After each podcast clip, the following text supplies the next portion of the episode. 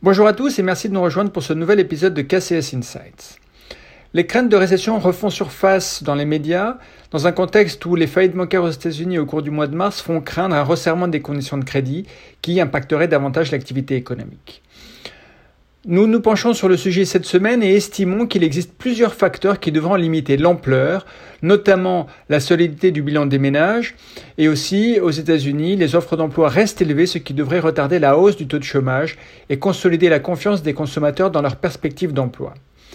Nous montrons dans le rapport cette semaine que les signes d'un ralentissement de la croissance mondiale sont mitigés jusqu'à présent.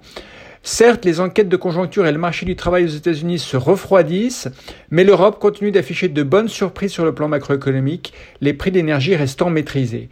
Par ailleurs, en Chine, qui sera le principal relais de croissance en 2023, les chiffres les plus récents concernant la croissance du crédit renforcent l'idée que la réouverture en Chine sera un des moteurs de la croissance mondiale en 2023. La vue implicite des marchés est relativement bienveillante également.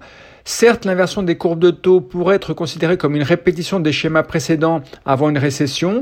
Aussi, sur les marchés actions, nous avons vu récemment les secteurs défensifs surperformer les secteurs cycliques, mais ça concerne surtout l'Europe et s'inscrit dans le cadre des turbulences des banques le mois dernier, après euh, les faillites aux États-Unis et les faillites de euh, Crédit Suisse.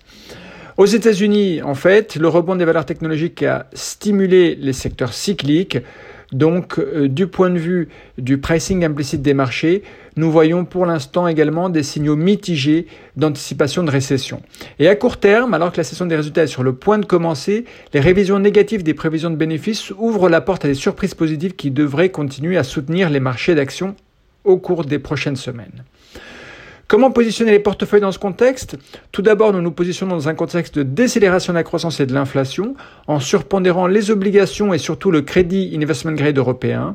Après la chute brutale des rendements en mars, nous pensons qu'il convient d'être neutre sur la duration des obligations, mais au cours des prochains trimestres, nous anticipons une repentification des courbes de taux.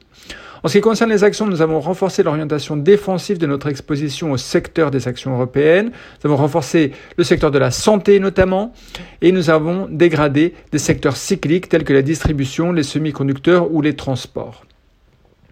D'un point de vue géographique, nous maintenons les actions de l'Asie émergente pour une raison de diversification et de réouverture de la Chine, et nous apprécions aussi les caractéristiques défensives du foot 600, deux segments, les émergents asiatiques et le foot 600 sur lesquels nous sommes surpondérés. Merci de votre attention, je vous souhaite une très bonne semaine.